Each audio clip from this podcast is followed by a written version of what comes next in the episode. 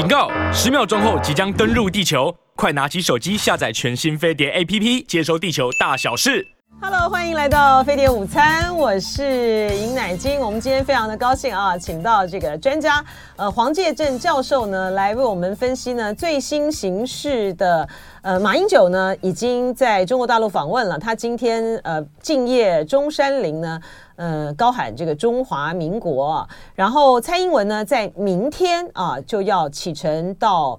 呃，我们邦交国访问，然后过境美国。虽然我们大家都知道，这个呃过境美国呢才是这个重头戏啊。一个现任总统，一个现任总统啊，呃，他们双方的这个出出访，它代表着是一个一个中华民国各自表述吗？它在两岸关系，在中美台三边关系会造成什么样的影响？那接下来一个大话题呢，就是。呃，基辛吉呢，他非常的担心啊，就是中美呢形成二次冷战的话呢，会对于文明来说是一个呃严重的冲击和倒退，然后会如果。造成全球性的灾难的话呢，这是人类难以承受的。我们今天针对这两大话题呢，就要来请教这个黄介正教授。黄老师好，好，乃金好，各位听众观众大家好，也欢迎这个朋友呢，透过我们的这个 YouTube 频道啊来收看我们的直播。大家的这个讨论已经很热烈。哎，诸田守望者说没声音哦，好了好了好了哦，好好欢迎大家啊。好，我们先来谈这个最新的这个话题啊，嗯、马英九呢？上午去敬业这个中山陵啊，他就和平奋斗振兴中华。然后他在谈话的呃致辞的时候呢，呃，他就讲就把中很自然的就把中华民国给讲出来了啊。他就说当时呃回想当时的这个中国积弱积弱不振啊，从这个呃一八七二年呢签订中英南京条约以来，被迫签订了一百多个不平等条约，丧权入国，巴拉巴拉巴拉等等等等啊。信赖国父一八。九四年，在檀香山成立了兴中会，登高一呼，驱除鞑虏，恢复中华，创立合众政府啊的建国理想。然后，在一九一一年推翻满清，终结中国四千多年的君主专政，建立亚洲第一个民主共和国——中华民国啊。嗯，呃，他就很自然的把这个呃中华民国讲出来了啊。那当然也受到很多的瞩目啊。那另外呢，他提到的就是两岸。两岸人民投属中华民族，都是炎黄子孙啊。他说：“今天呢，呃，当年国父念兹在兹的多项建国主张，分别在台湾和大陆实现啊。对于两岸人民后代子孙的福祉至关重大啊。嗯，呃，国父遗言要求国人要和平奋斗救中国。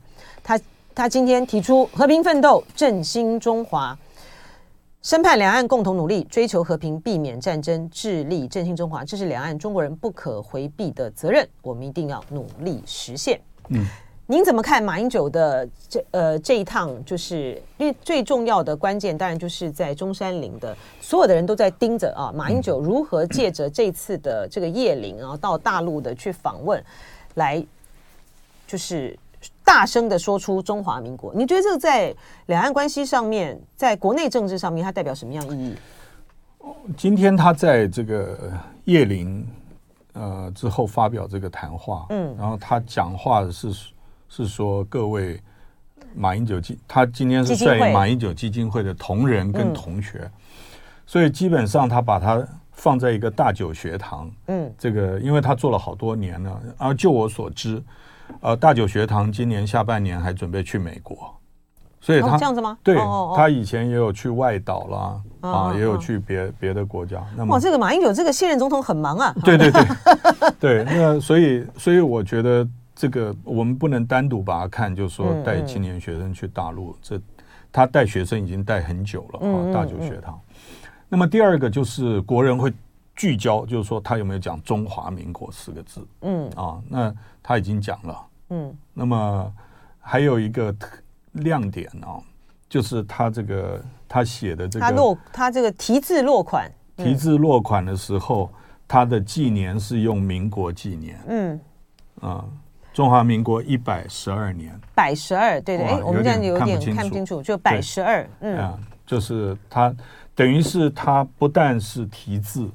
而且他落款的时候写的是是我们的纪元，是中华民国的纪元，所以他是写百十二。嗯，然后旁边三月二十七号，然后旁边三月二八三二八，然后旁边再补了一个二零二三。对，那么所以、嗯、所以呃，应该是在最大的可能范围之内凸显中华民国的主权。嗯，嗯第一个他本人的身份就是，嗯，对不对？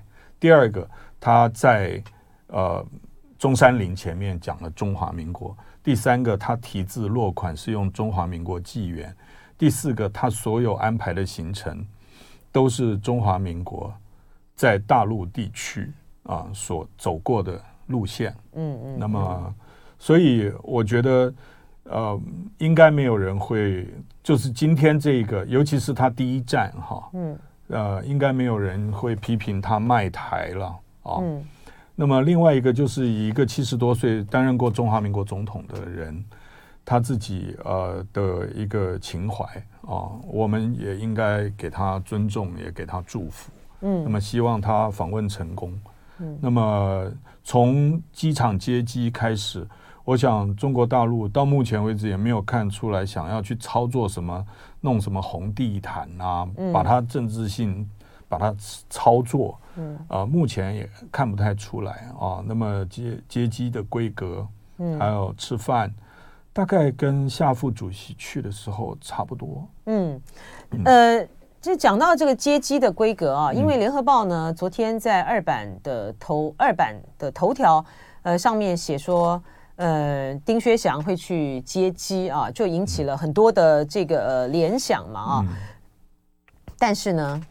就是他终究呢，就是我觉得我不好意思了哈，不好意思批评这个呃，不好意思批评我们这个同业，我们大家也认识很久啊，就是说基本就乱写，你知道吗？不，这个我们平常啊，我我想乃金很清楚啊，就是说对于两岸事务了解的人，嗯，我们通常会知道气死人了一个惯性，就是说中共中央政治局常委是属于党和国家的领导人，嗯，那么他们会见外宾啊。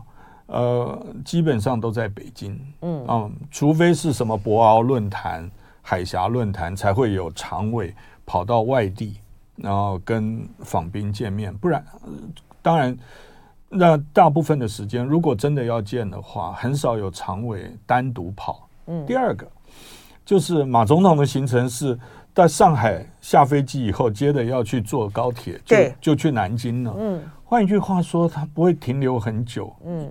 上海是要在最后一站才会停留，才会到复旦等等。那么，所以你派一个 党和国家领导人就跑去那边，为了在机场握个手，然后就再回北京，这个在我们来看，好像可能性也不是很高。所以这那反而如果真有的话，反而会让。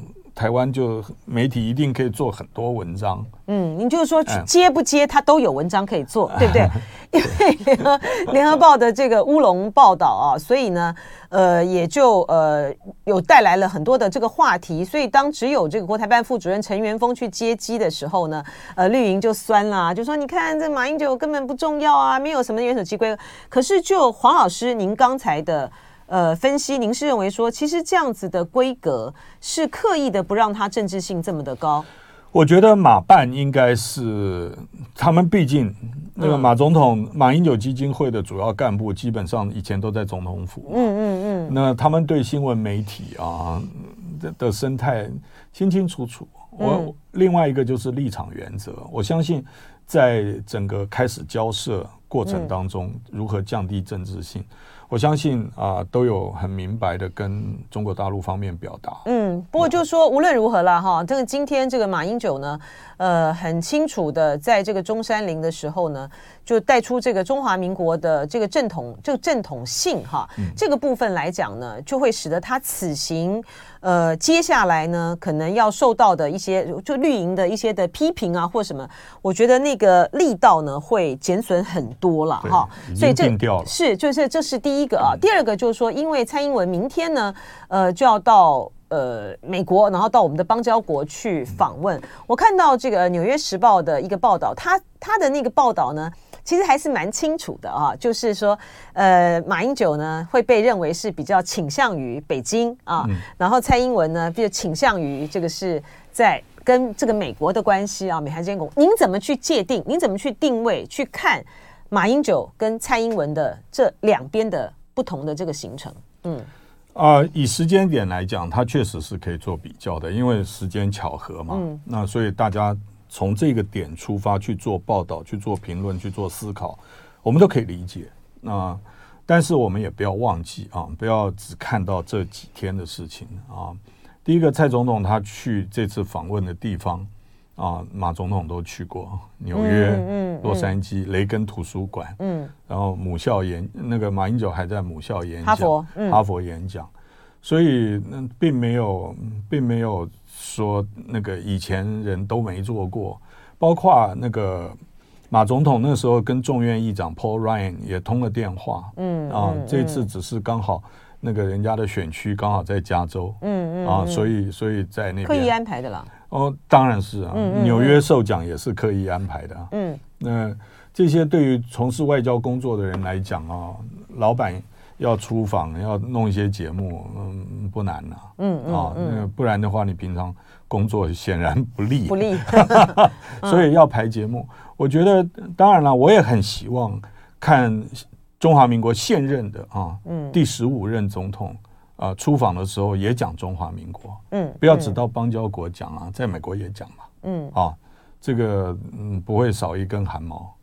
我好像没有，我印象中好像蔡英文这个过境美国，他没有强调过中华民国。对，我也希望不要讲六个字啊，中华民国台湾，哎，讲四个字就好了。嗯，他好像都他都比较强调的是台湾，对不对？嗯，对。所以你就说，连那种一个中华民国各自表述。在蔡英文的这个部分，他就不表了。嗯，对，这个、嗯、这个有的时候啊，我们真的很无奈了。嗯嗯，嗯那各各自，因为总统都是人家一票一票投出来的，嗯、所以所以呃，做选举的人，他很多时候的思考就是两个，一个是人民的感受啊，嗯、选民的感受，另外一个就是民调数字。嗯，有些时候很多政策是因为这两个因素。嗯啊、呃，去做改变，而不一定是以国家利益或者是长远利益嗯作为思考、嗯、啊。毕竟大家都有任期制嘛。嗯，今天呢，我们请到丹江大学的黄介正教授来为我们分析啊，这个马英九访问大陆，然后蔡英文呢，明天呢要去访问呃美国，我们的邦交国。以及我们的邦交国哈，然后还有就是中美呢，是不是已经进入了到了第二次冷战啊？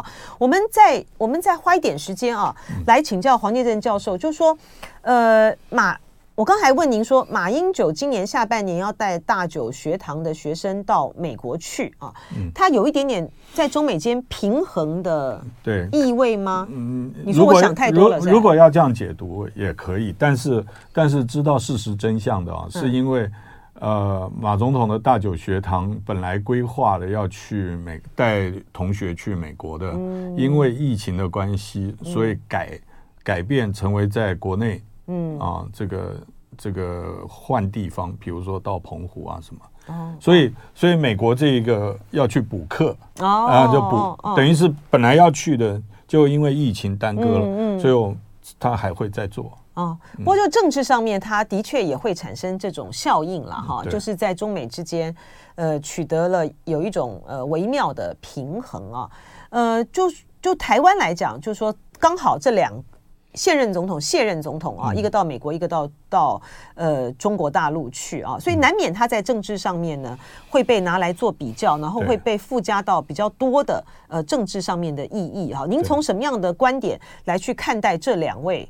前任总统、现任总统的访问行程，嗯，对，精确的讲，应该是马英九祭祖，嗯，蔡英文过境，嗯，这是比这他本来就是如此，但是我们现在就变成是访陆跟跟访美啊。对，事实上，美国现在的现行政策还没有办法容许中华民国的在任总统去访美，嗯嗯嗯。那么，虽然有台湾这个呃这个所谓。呃，旅行法，嗯啊，但是把它上纲到总统层级，啊、呃，美国他有他自己的考虑，即使他再想打台湾牌，他也要考虑到他如何去处理跟北京的关系。那么，美国要如何去处理它跟北京的关系，是远高于这个美国对台政策的。嗯，嗯啊，它因为大它现在尤其是在强国对抗竞争。啊两霸相争的时候，它它对于我们不管是再喜爱啊，再赞赏台湾的民主，在给予我们过境的礼遇的时候，客气、便利啊、安安全这些当然会做到，嗯，但是它也不会让我们去摇、操纵或操作美国来激怒北京，或者是操作美国来做这个过度的这个不符合美国利益事情，美国也不会容许，嗯，所以。所以呃，大家拭目以待吧。应该是我们今天晚上的一点钟，半夜的一点钟。哦，对，我们半夜的一点钟，美国呃国务院呃亚太驻青康达，嗯，呃会在美国的记者中心有一个说明会。那么针对蔡总统过境的事情，嗯，你从那个标题就非常清楚啊，嗯，就是过境。啊，嗯，两个字是他采访，就是说他这个通告的标题，嗯，所以，所以我觉得美国，我们不要以为美国是因为现在美台关系都特别好，所以我们想要做的事情，美国通通开绿灯，嗯，美国它还是有一个框在那个地方，特别是行政部门，对不对？就是蔡英文这一次呃访美的这个行程，嗯。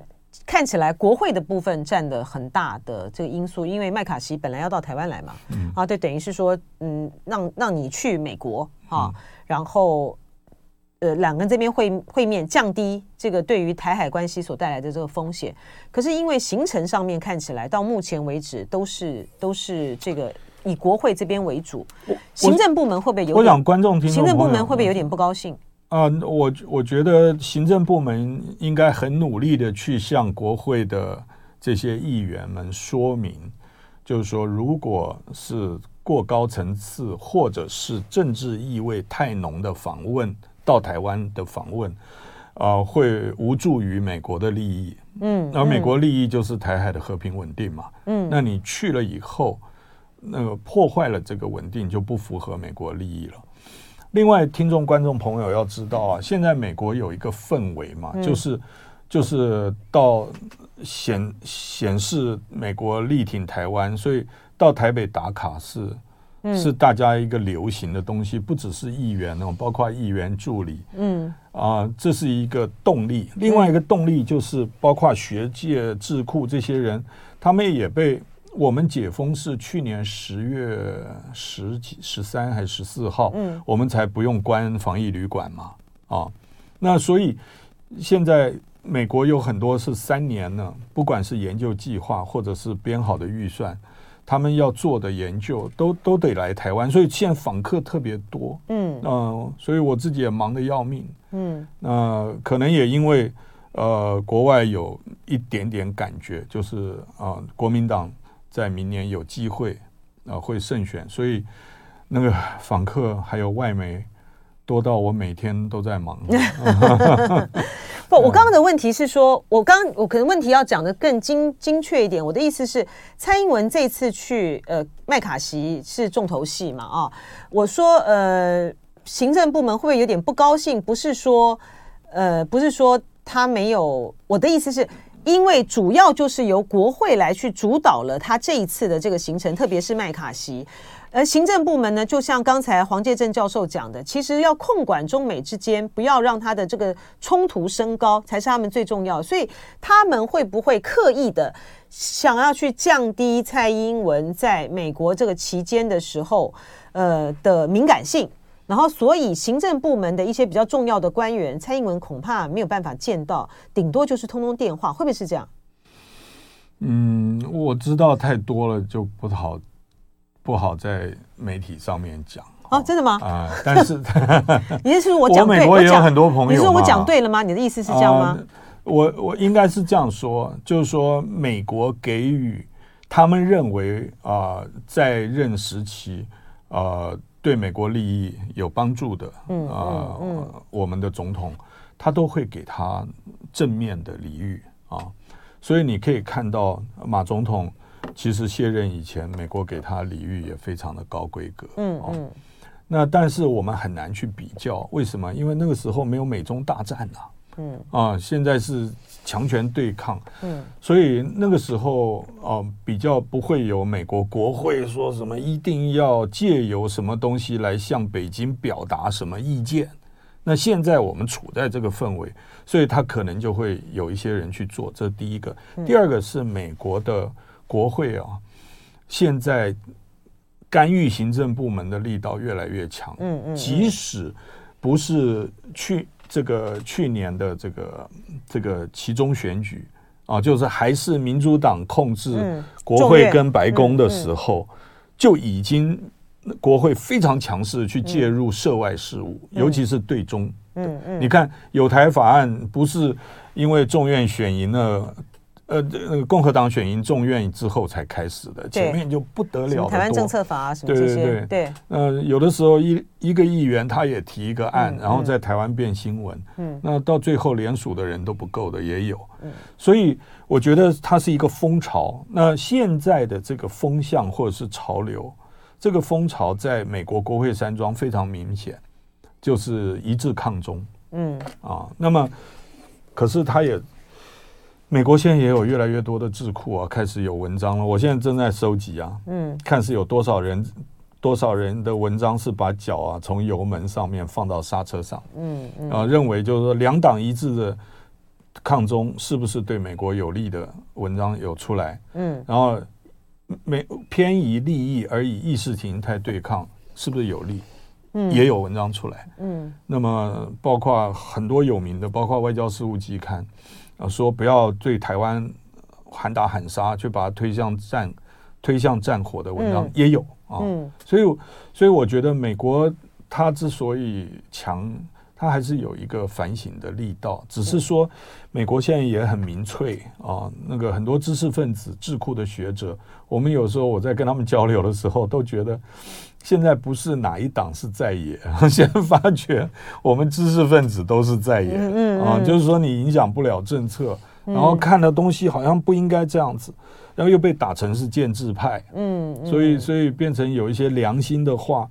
是不不讨喜的，而且搞不好在网络上面被被攻的一塌糊涂，嗯、被公干，对，对嗯，所以这些都是会面临到的压力啊。但是刚才这个黄建正教授呢，就很精准的描述了，就说现在在美国的这个整政治运作系统里面，国会的角色、行政部门的角色，嗯、然后学界的这个的看法，它其实各种的这个声音呢，在激荡之中。而对于台湾来讲，其实刚才这个黄黄老师呢，很。很微妙的点到一点，就是说他要对台湾亲一点啊，他要对台湾更亲近一点，还是疏远一点啊？然后呢，要怎么样去对待台湾？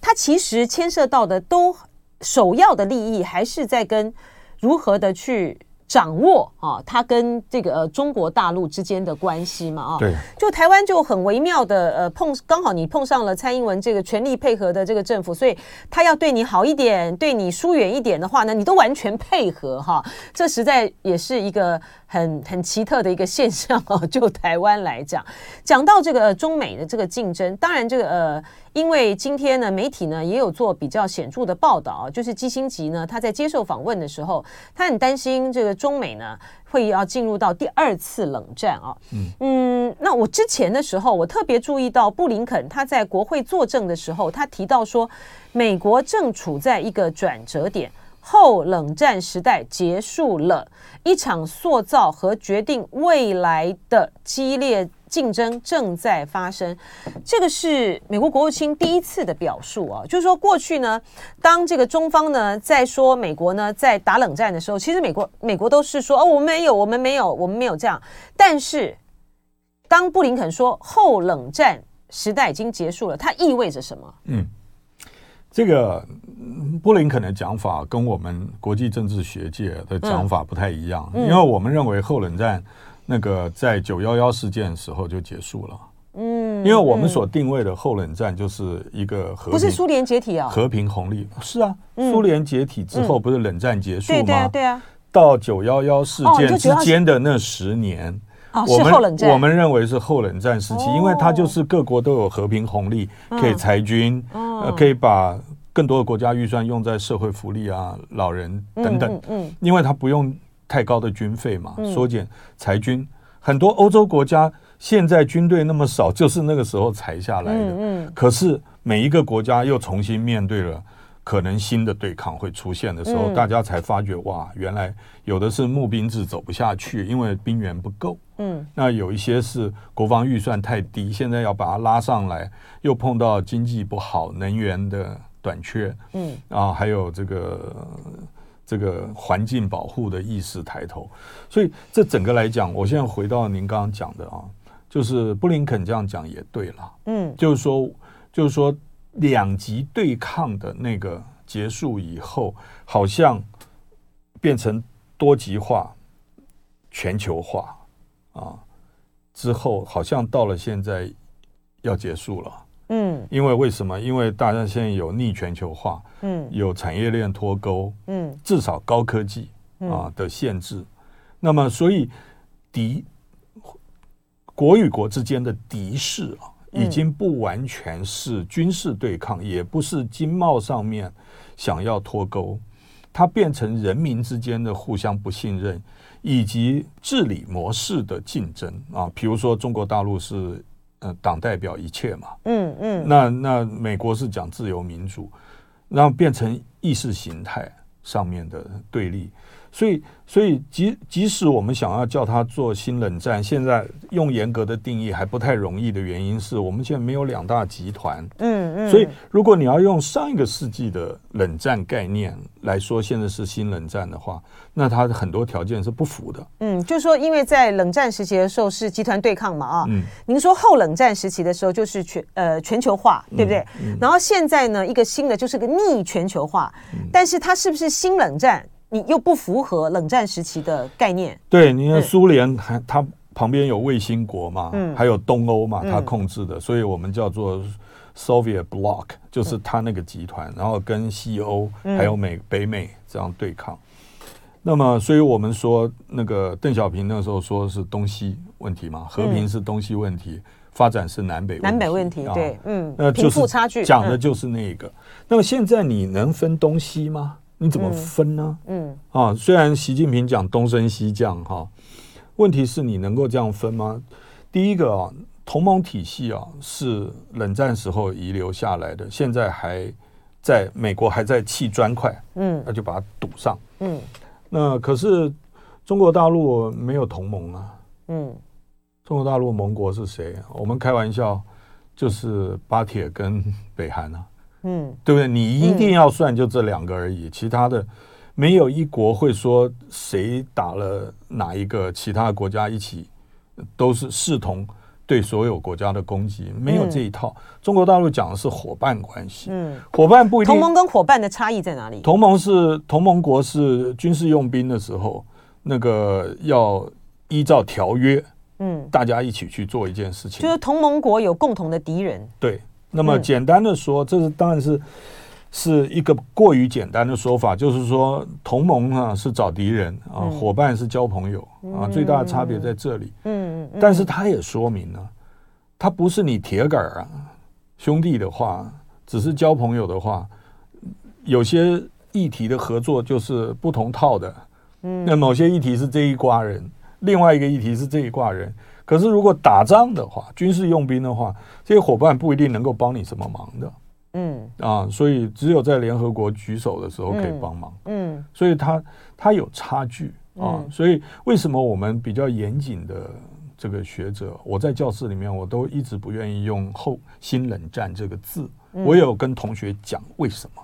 嗯，为什么？啊、就是说，因为现在就是说，你如果是拿上个世纪美苏。两大集团冷战的所有要件通通列出来，你再把现在的美中对抗，你会发觉有太多不一样。就说最最大的不一样就是全球化，嗯，跟网络这两个是以前没有，是所以它使得利益上面呢，你很难像集团对抗的时候做壁垒分明的切割哦，很难定义啊。在这个后冷战结束之后，嗯、现在呢，如果说呃，就严格的学术定义来讲，刚才黄建正教授说他也。不能就称之为新冷战，因为有很多的特质跟冷战是不一样的啊。然后也欢迎呃朋友呢在 YouTube 上面收看我们的直播。同同学，我觉得因为马英九带了很多同学去，所以我现在又用同学。呃，大家的讨论还蛮热烈的啊，什么呃，曹征啊，名字难取啊，哎，安迪啊，欢迎大家呢继续的来做一些的呃讨论啊。这个凌波微步呢讲到一个也蛮有趣的，我刚才讲说蔡英文访美，然后呃到美国，然后马英九到。呃，中国大陆啊，是不是一个中华民国各自表述？他说，在现在呢，变成一个台湾各自表述了啊，有很多的很很多大家不同的一个看法啊。那黄俊呢有提到，就是说，因为刚才老师讲到，呃，后冷战结束之后，现在的这个逆全球化，黄俊说，美国是能造，但是因为成本太高，本土造不合算啊。那全球供应链呢是大家赚钱，不是挺好的吗？非要玩意识形态。他这也就是为了选票了哈，因为老师在广告期间的时候啊，呃，也也有在回答大家的一些问题啊，所以大家也持续这边的讨论。老师，我请教，因为我们也是时间的关系哈，所以要再多请这个黄建正教授几次啊，来跟我们呃完整的上上课啊，哈，来分析一下这个形势啊。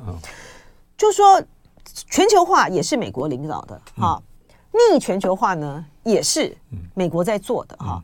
美国当然就是呃，明显的感觉到，当中国大陆崛起之后呢，它现在成为呢足以挑战它霸权的一个崛起强权啊，所以它采用这个呃逆全球化的这个手段，然后它还是要去结合它的呃盟友啊，它要去孤立这个中国大陆嘛啊。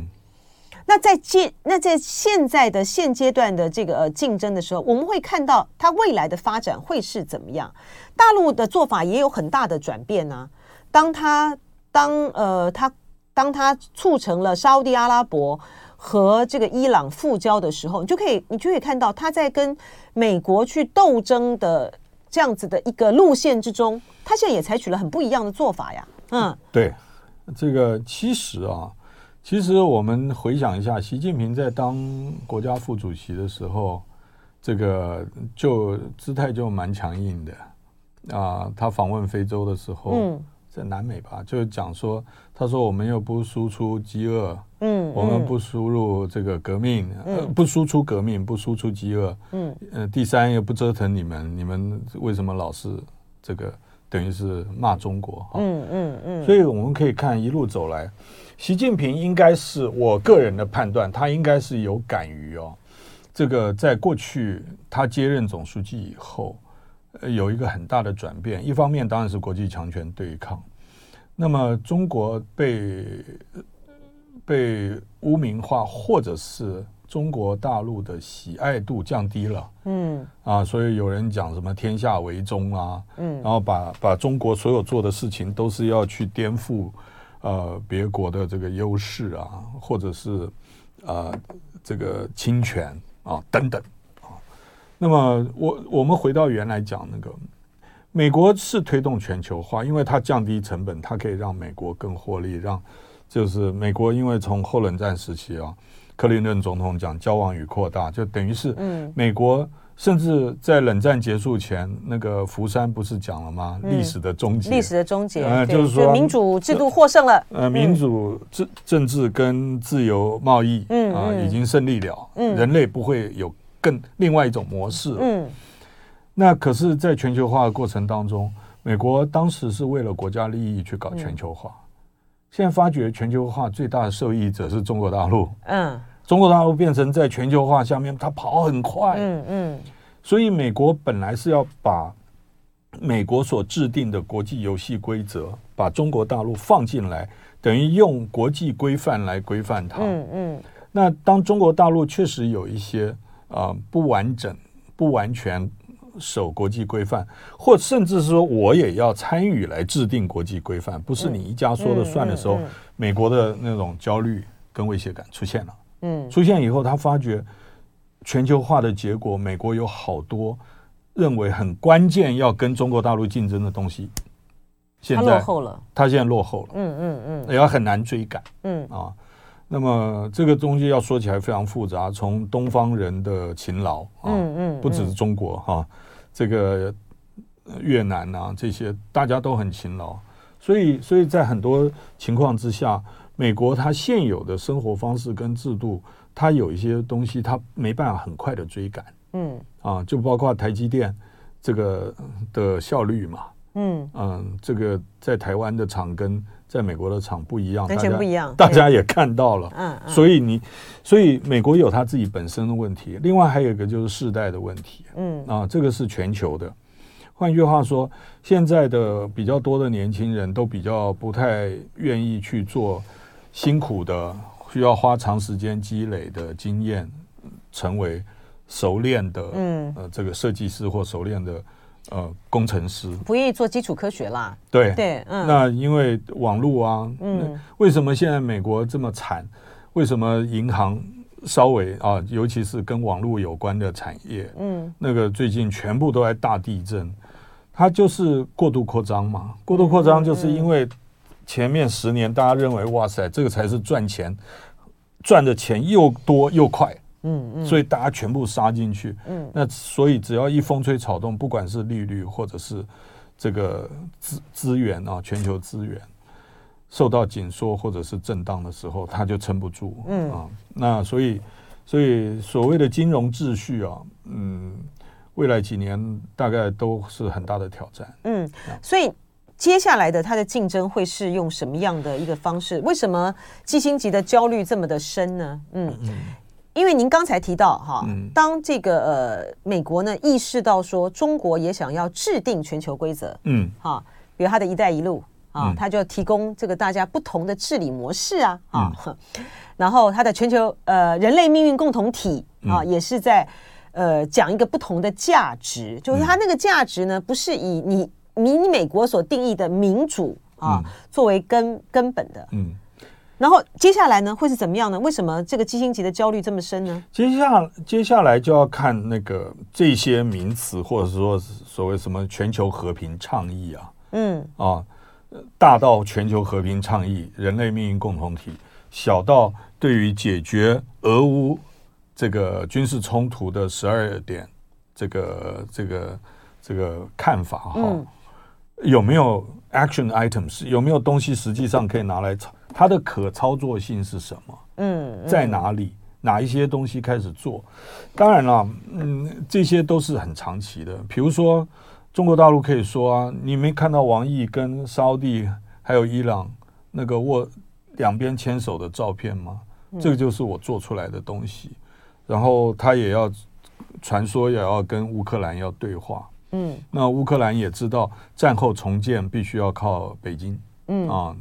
不管是工具机啊，或者是大型器械、器械啦、交通啊等等，所以国际关系错综复杂的情况之下，美国现在的焦虑感是因为中国大陆手上的的的牌多了，嗯，他手上的条件多，而美国他现在的棍子啊，嗯，远超过胡萝卜，嗯，那中国大陆是胡萝卜蛮多的，嗯，他棍子可能没有美国大，但是他胡萝卜很多。嗯，那在这种情况之下，美国它贝多利分，嗯，所以你说要美国为什么？美国以前非常自豪的，就是说我们是全球部署，因为我们全球利益，所以那当然就贝多利分了。照土话讲的话，就是摊子铺的过大，嗯，那当我摊子顾不了那么多的时候，我就找盟友过来说，哎，哥们，这一块啊，你自行负责，或者是你帮我照顾另外一块。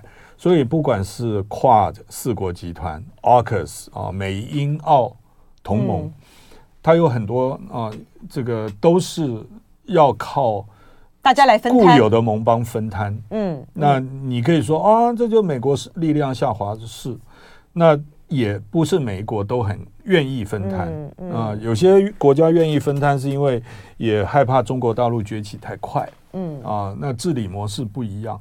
所以，我们现在面对，其实我认为还不到一个两极对抗的情况。呃，我们台湾很多的民众啊，都一直在讲啊，反中、反美或者亲中、亲美。其实那个真的不是世界的全貌啊。虽然它影响很大，但是不要忘记，呃，欧洲很多国家跟美国的立场不是一样，他们都挺。都认为台湾的民主应该被呵护，应该被保护，嗯嗯嗯、但是欧洲国家基本上是力有未逮，嗯，所以所以欧洲国家对我们的更多的是经贸和外交的支撑，嗯，但是军事上面他们就没有那个没有那么大的力量。嗯、另外一方面，不要忘记欧洲很多经贸，欧洲不会没有看到中国大陆市场、欸，嗯嗯，对不对？所以那个中共二十大结束以后，那个德国总理马上带对萧兹去了，消资带多少德国商人跑去啊？嗯、那当然，美国会有一些反中的人会恨得牙痒痒的，说你跑去干什么？嗯，那你觉得德国是为了要违反他德国自己本身利益吗？不会啊，当然不可能。他去是为了他自己的利益嘛。所以您您刚才提到就是说。他现在的新形态的这新时代的哈，现在还还难以定义的这个中美的竞争，他之所以判冷战时期的时候这种集团对抗不一样，就在于是在冷战时期的时候，他的那个利益呢其实是很明确的哈，反正就是民主自由集团跟共产集团之间的对抗嘛啊。可是到了现在的这个后冷战又之后的这个新形态的时候。当欧洲的利益跟美国的利益并不完全一致的时候，中国的这边的能够提供的胡萝卜，它就会去松动美国跟欧洲国家之间的同盟关系，是这个意思吗？嗯，也商机它本身也是全球化的一个结果，嗯嗯，对不对？那所有的欧洲大厂，你说不要不要去中国大陆设厂，开玩笑，嗯，所以所以那个，而且中国大陆是。最大的买家，对不对？嗯、我们看到在这次，不管是波音或空巴，是我们看到在这次博鳌论坛，呃，西班牙的这个首相去啊，IMF 总裁去啊，啊，嗯、然后这些其实都可以看出来，就是每个国家它顾全的，当然都还是自己的国家的利益为优先嘛，对，对不对？嗯，其实其实华盛顿邮报就登了一张照片啊，嗯。那个 G 二零啊，嗯，的场边会啊，有十六个国家的元首，嗯，去跟习近平场边会啊，嗯，那才 G 二零啊，就有十六国，嗯，所以我经常把那个照片带在手机里面，嗯，因为因为为什么他们去都不是要卖他们那一国哎，嗯，他们去握手是卖国吗？不是嘛，嗯，是为国家利益嘛，嗯，所以所以有些时候并不是说你跟中国大陆断绝关系。就就表示你爱爱自己的国家，嗯。啊，你必须要保护国家的利益和安全，嗯。啊，该做的事就要做，嗯，这才是正轨。而且特别是当这个呃中国大陆在沙地阿拉伯。和这个伊朗的复交上面，他扮演了一个调停者的角色。然后紧接着下来，如果说在俄乌的这个战事上面呢，中国也能够成功的是发挥他那个角色的话，这中美之间的在这种势力的消长，它就会出现一个很大的一个转转变呢。对，这个就不是面子问题，对，而是所谓实质影响力。嗯，跟。跟他在国际上面的威望，对，会不一样。当然这是很困难的。嗯，你说要调停世仇，或者是极端利益不符的两造，要能够把事情做好，它困难度很高。但是我讲了，今天中国大陆它就是有很多胡萝卜。嗯嗯啊，这会让可能冲突的两造会认为，Oh my God，如果我就稍微让一点的话，这边让一点，另外一方也让一点，但是。我可以从中国大陆拿到的好处超过了我的付出，嗯、那我就要就有会有所选择了嘛？对不对？对不对？对。老师，以您对于美国那么的深入的了解，哈，就说美国他现在呢，当然就是在激跟中国大陆激烈的竞争之中，他还是想要维持跟大陆的呃交往哈。比如说，拜登也很努力的一直想要再跟习近平通电话呀，啊，然后叶伦也要去啊，或什么的啊。对。但是如果当他发现它变，中国大陆也会变啊！哈，嗯、呃，到了双方的一种临界点的时候，美国会采取什么样的一个手段吗？就不惜把台湾当这个炮灰来去消耗这个中国大陆吗？我我觉得，你就会这样吗？我我不觉得，你不觉得这样？华盛顿跟北京是主要是拿台湾 会这么疯狂？台湾是最最敏感的问题，嗯，但是两强对局的真正关键点不是在台湾而已了。哦，台湾是比较容，台湾只要自己啊，呃，多修修身养性啊，不要太兴奋啊，也不要太浪漫啊，做好好把自己的事情啊做好啊，不要不要不要每天想到要去玩那个强权的局。哎，可是你看，金吉也很担心啊。他说双方呢要避免在台湾的问题上采取暗示即将摊摊牌的行动和冷漠的危险性语言。嗯，对啊。所以他就是担心啊，因为现在美国好像就是在这样、啊。台湾现在很红啊，在华盛顿啊，我我只要说 I'm from Taiwan，我要要要争取。拜会人家办公室，很快就有别人一听说台湾，这是 good，赶快来。那也是因为你有代表性啊，不是？就是我们大家也也是，就是等着等着看哈。